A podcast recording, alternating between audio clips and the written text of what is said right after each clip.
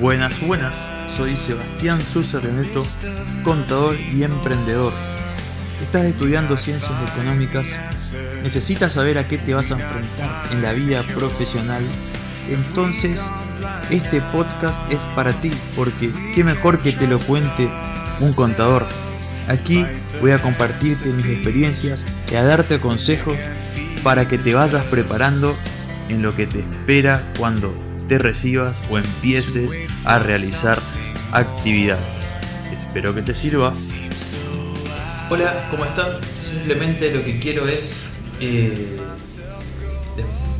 por motivo de, de, un debate que surgía, responder a una interrogante de manera práctica, no muy teórica, si bien por ahí recurro un poco a, para leerles y que sepan de dónde sale, es lo que se conocía como el decreto 814 barra 01 que nos permitía tomarnos parte de la... Eh, realidad no es que nos tomábamos parte, después de balance sí nos damos cuenta que nos tomábamos parte, pero de esa, de esa, de las remuneraciones que estaban sujetas, digamos, al pago de contribuciones, podíamos tomarnos un porcentaje como crédito en la declaración jurada de IVA.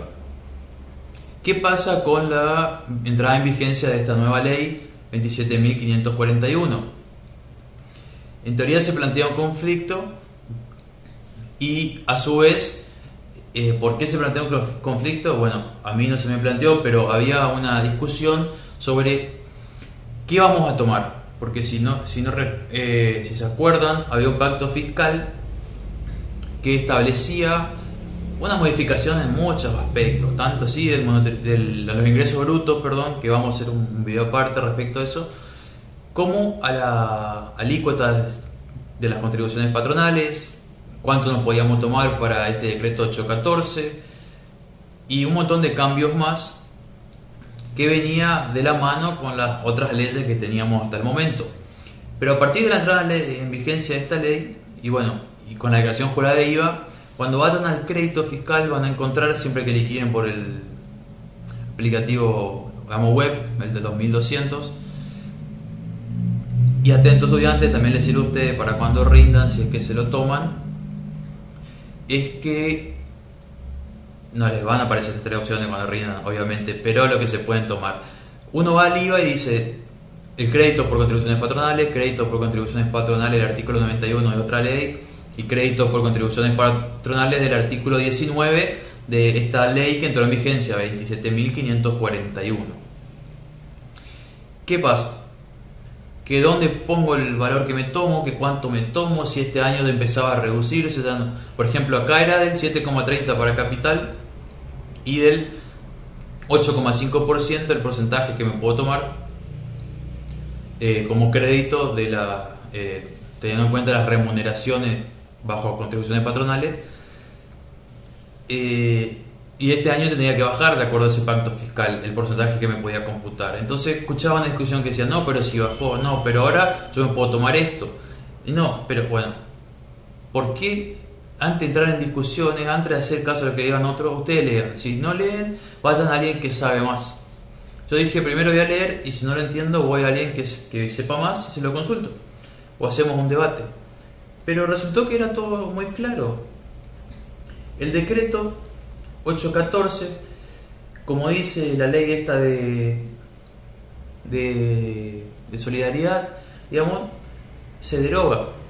¿Qué pasa al derogarse? Y bueno, se derogan un montón de cosas, entre ellas esos ajustes que se venían, se venían, se venían haciendo, que se iban a hacer de, la, de las contribuciones patronales, quedamos con esto que todos peleamos de la alícuota del el 18% para las pymes, eso establece esta ley, y del 20,4% para las demás, a su vez que establece en su artículo 21 esta ley, y se los leo, de la contribución patronal definida en el artículo 19, ¿no es cierto?